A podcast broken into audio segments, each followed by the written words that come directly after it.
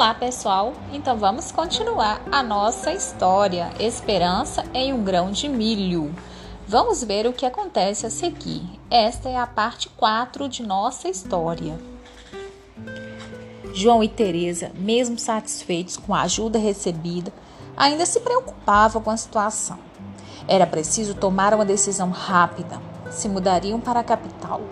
Precisavam para isso conseguir dinheiro para custear a viagem o recomeço de suas vidas. Se vendessem um pequeno sítio, talvez desse para comprar pelo menos a passagem da ida. Mas quem compraria um lugar como aquele? Durante uma semana, João foi a vários fazendeiros da região, donos das maiores terras. Porém, na, ninguém havia interesse em comprar seus quatro alqueires de terra, mesmo oferecida a preço de banana. Desiludido, mais uma vez, João deitou-se em sua cama de capim. Olhou o telhado da casa. Cada telha ali representava um pouco de sua história. A infância, sua mãe, seu pai, os irmãos, o nascimento de seus filhos, enfim, deixar tudo representava o findar amargo de um sono. E quando já não havia mais forças para pensar, ele adormeceu.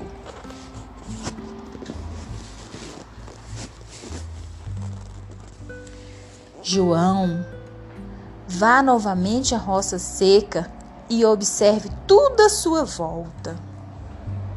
Outra vez aquela voz oculta em sua mente. Assustado, acordou, quase não conseguiu abrir os olhos. Era tão real e ao mesmo tempo ilusório. Uma angústia tomou conta de todo o seu ser. Teresa, tem alguém aqui? Perguntou para a esposa que meio sonolenta respondeu: não tem não, ninguém mais que nós dois aqui, homem de Deus.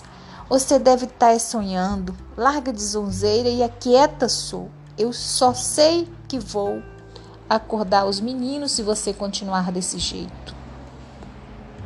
João sentiu medo, cobriu-se dos pés à cabeça com um lençol de retalhos. Ficou quieto até o dia amanhecer. Sua aparência era péssima pela manhã e logo Teresa percebeu que ele não dormira bem. Enquanto sentavam à mesa para o café, Teresa compreendeu que o marido sofria e precisava de ajuda.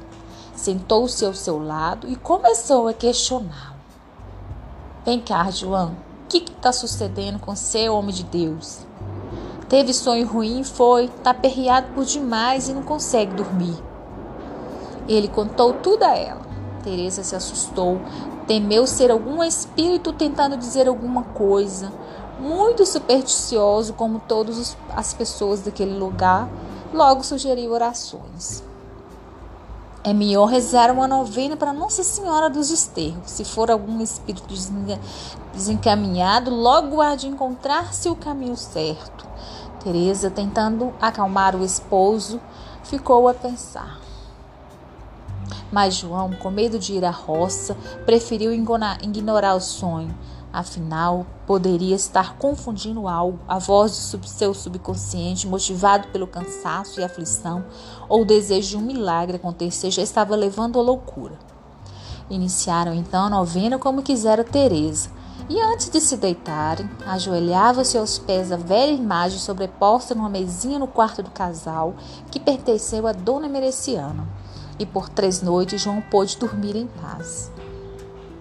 Na quarta noite, em meia solidão da madrugada, agora não mais em sonho, surgiu no quarto do casal uma figura de estatura mediana, cabelos negros, uma luz clara e reluzente em volta de si, uma ternura angelical em sua voz e o adocicado frescor de primavera que chega como que para renovar a esperança nos corações. Aproximou-se de João, o calor de sua mão mão pousou sobre seu rosto e este despertou. Meu Deus misericordioso, que é isso? Num sobressalto, João olhou para a figura bem próximo de si. Sentiu um calor arder em seu coração. Então o ser de luz começou a sussurrar palavras suaves que for, foram de encontro ao seu coração, inundando todo o seu ser. João, ouça minhas palavras pois é preciso que você creia e não desista de seus sonhos. Sua voz transmitia uma paz jamais sentida. uma suavidade, suavidade semelhante a um toque de flor a desabrochar. Não desista, João. Não desista, João. Não desista, João. Siga a trilha de capins secos, não olhe o sol, nem o céu. Eles continuarão do jeito de antes, o sol ardendo como brasa viva, mas a chama em seu coração precisa ser mais forte. E sua fé o conduzirá à vitória que foi preparada para ti. A miragem foi se afastando e suas palavras distanciando. E desapareceu no ar como mágica, e o quarto voltou à escuridão de antes. Ao perceber o que aconteceu, João sentiu uma força inexplicável. Não era seu subconsciente como imaginava, tampouco algum espírito que o perturbava. Era uma mensagem que o enchia de esperança. João não conseguiu mais dormir. Quando o sol raiou, João já estava de pé. Não choveu. Será que novamente foi traído pela sua memória, pelo seu sonho? Perguntou-se, sem esperar que Teresa levantasse. Imediatamente foi ao local onde costumava plantar as sementes.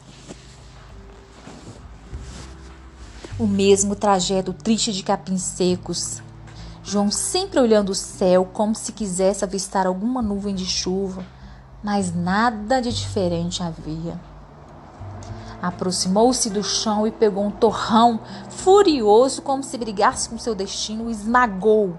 Tirou seu chapéu de palha e olhou para o céu. Senhor, como queria que não tivesse se esquecido de nós. Em seguida, baixou a cabeça desorientado. Não houve resposta do céu. João colocou o chapéu de volta à cabeça e começou percorrer a mesma trilha em direção à sua casa.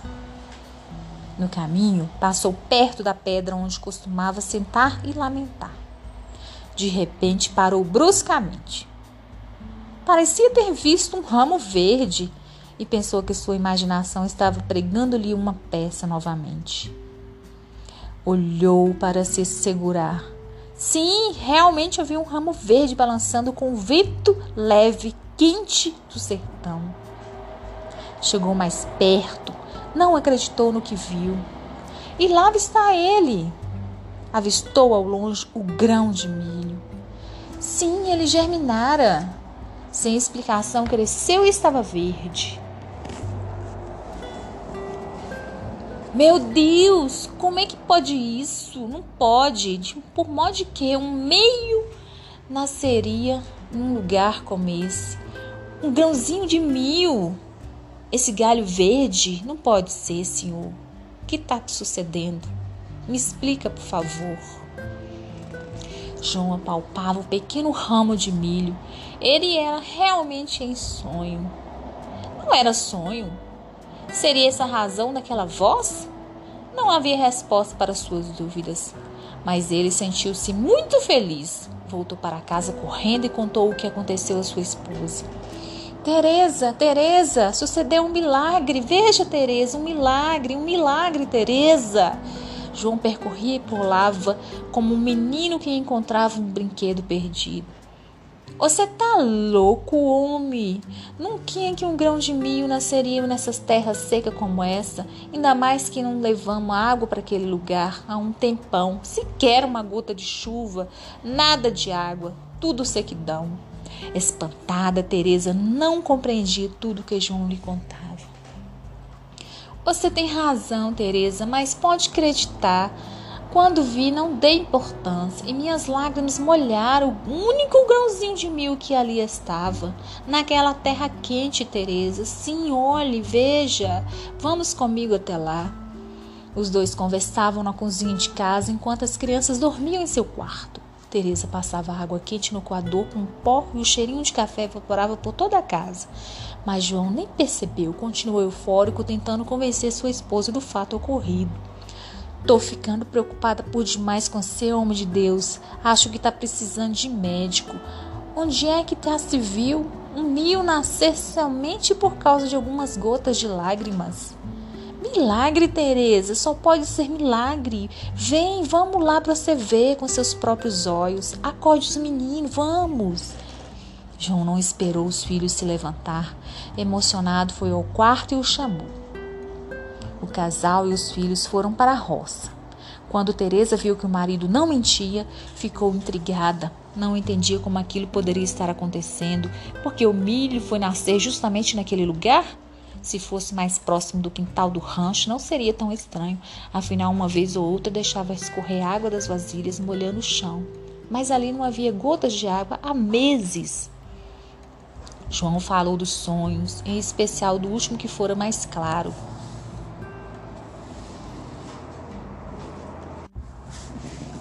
Durante horas ficaram ali parados, olhando aquele único pé de milho verde como há muito tempo não se via. Depois de uma longa conversa, o casal decidiu não mais vender suas terras, recomeçariam. Nunca ninguém haveria plantado milho naquela região, pelo menos em grande quantidade, mas determinados, uma força estranha. Corriam todos os riscos se fosse preciso, mas não desistiriam.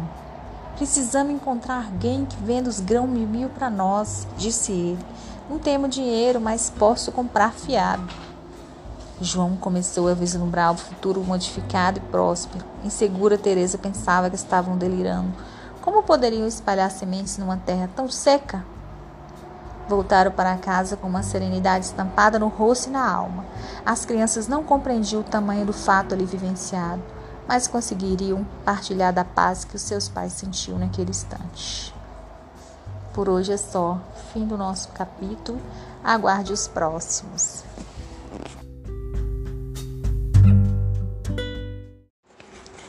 Olá, sejam bem-vindos ao podcast onde eu estou contando a história de Esperança em um Grão de Milho. Hoje nós estamos fazendo a parte 4. Vamos lá?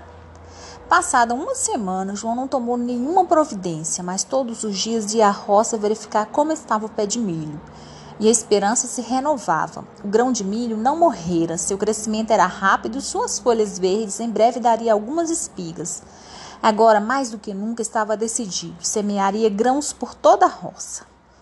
Mas sem um centavo no bolso, João pegou a estrada em direção à cidade, que ficava distante.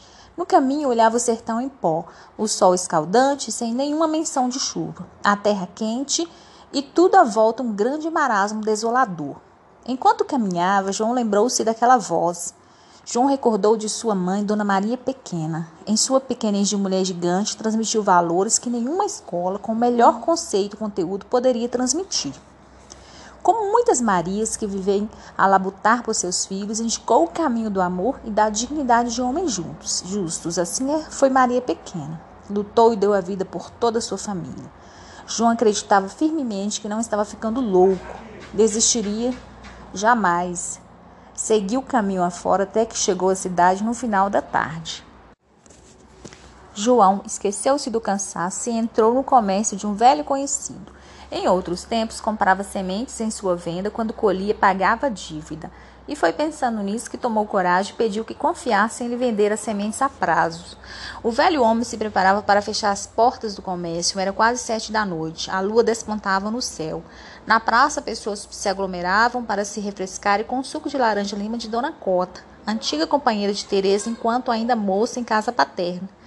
João acenou para a velha conhecida, avistou o esposo dela na janela e o cumprimentou. Percebendo que a venda estava prestes a fechar, João apressou os passos e interveio o proprietário. Boa noite, seu Jacinto. Como é que estão as coisas por cá? Perguntou ele amistosamente.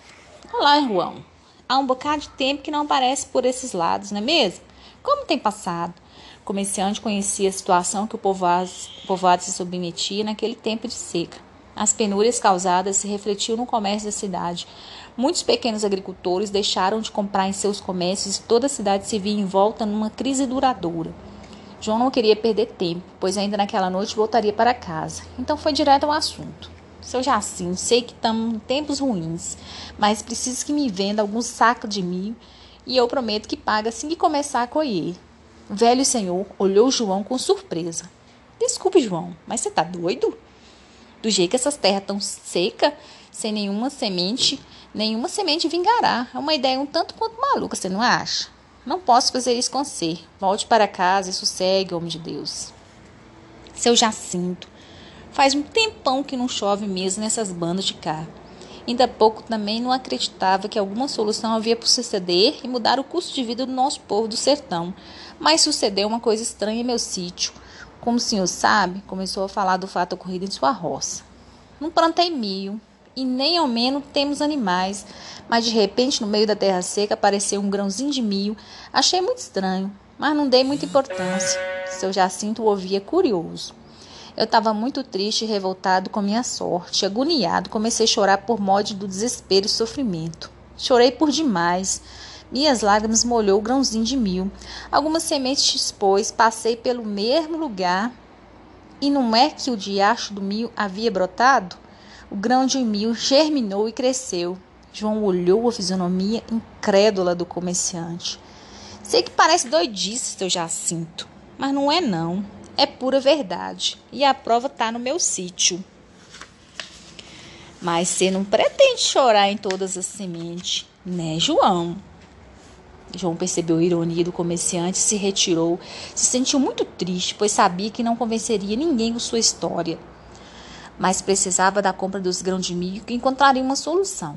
sem alternativa, desesperado, João voltou à venda.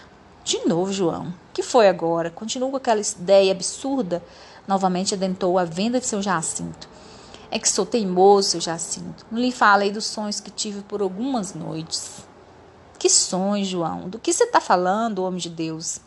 Uma voz me disse que precisava acreditar que algo maravilhoso ia por acontecer em minha vida.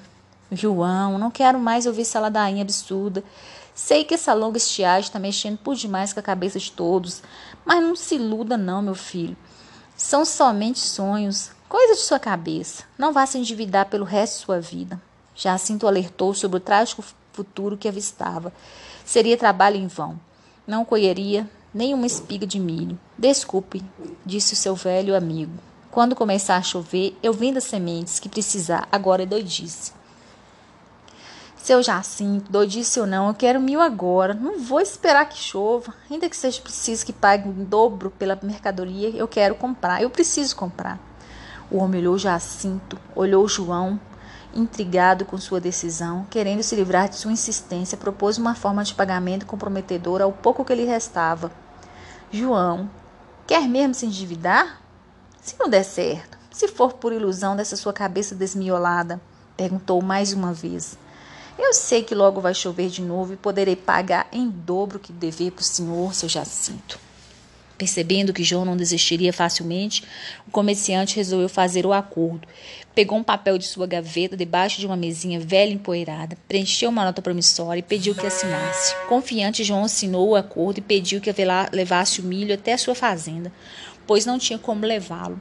Vendera seu burrinho e sua carroça para quitar uma dívida antiga. Quando havia colheita farda em sua roça, o burrinho era arreado e na carroça puxava até a cidade toda a produção do sítio. Era chamado de caduco porque logo que chegou às terras de João, o pobre burrinho, ainda jovem, não conseguiria encontrar o caminho de volta para casa. Hora e outra perdia-se na mata ou errava o sítio indo parar na casa do vizinho. E lá ficava até que João o buscasse. Caduco tornou-se um grande ajudante do sítio e quando precisou vendê-lo, a família sentiu sua partida como a de um membro querido. Jacinto chamou o ajudante, que ainda não havia deixado a venda, começaram a colocar a saca de milho na carroça e pediu que levasse. Enquanto isso, João foi até a pracinha da barraca da velha conhecida. A senhora, conhecida da família de João, ficou aperreada com toda a situação. Joãozinho, Dona Cota foi ao encontro dele, abraçando-o fortemente. Meu filho, como é que estão as coisas? Tereza e os meninos? A velha senhora mostrou-se como sempre preocupada com a situação da família tão querida. Tá indo, quer dizer, agora vai ficar tudo melhor ainda, dona Cota. Vamos começar uma demorada plantação de milho. Dona Cota percebeu a carroça e seu Jacinto que se preparava para deixar a venda carregada de sacas de sementes. Ela olhou desconfiada para João. Como assim, João? Você tá de brincadeira, não é mesmo, meu filho? Plantar com essa seca braba? Como é que você irá colher tudo isso? Sem chuva? Não consigo avistar nenhum sucesso, meu filho. Uma coisa muito boa sucedeu na minha vida, dona Cota. A senhora, na sabedoria dos seus cabelos brancos, óculos largos, escondendo seus olhos esverdeados, ficou surpresa e curiosa para saber o que de fato de maravilhoso acontecia na vida daquele pobre homem lutador. Mas me conte, Joãozinho. Tome esse suco com esse bolinho de chuva que preparei agora mesmo. Ela entregou carinhosamente um copo de suco de laranja fresca e alguns bolinhos de chuva delicadamente preparados por suas mãos. João narrou-lhe tudo, e quando terminou, Dona Cota assustou-se diante de tudo escutado. João, não se iluda, meu filho. Acredito que nosso Senhor do céu vai mandar a solução para seus filhos e fazer um milagre para nós. Mas é melhor nós esperar até que chova. Tenho por mim que esse tempo ruim logo passe e sua vida mais de sua família hão de ter dias de fartura, como era antes. Mas por enquanto é melhor que tenha paciência. Acredito que nosso Senhor providenciou um milagre que de novo vai de ter fartura, dona Cota. Mas não posso cruzar os braços e esperar. Agora preciso voltar para casa. Tem muito serviço pela frente. João não atendeu ao conselho da velha amiga. Agradeceu pelo lanche, se despediu e, com um aceno de mão, disse adeus ao esposo dela, que da janela observava toda a movimentação da praça. E ela pensou: tadinho João, é tempo brabo, eita tempo brabo, tá mexendo com demais, por demais sua cabecinha. Espero que fique bem logo, tadinho. Que Deus o abençoe. Dona Cota falou baixinho enquanto João se dirigia até a venda de seu Jacinto. A carga já estava posta sobre a carroça e João e o ajudante saíram em retorno para casa. E hoje é só. Aguardem os próximos capítulos.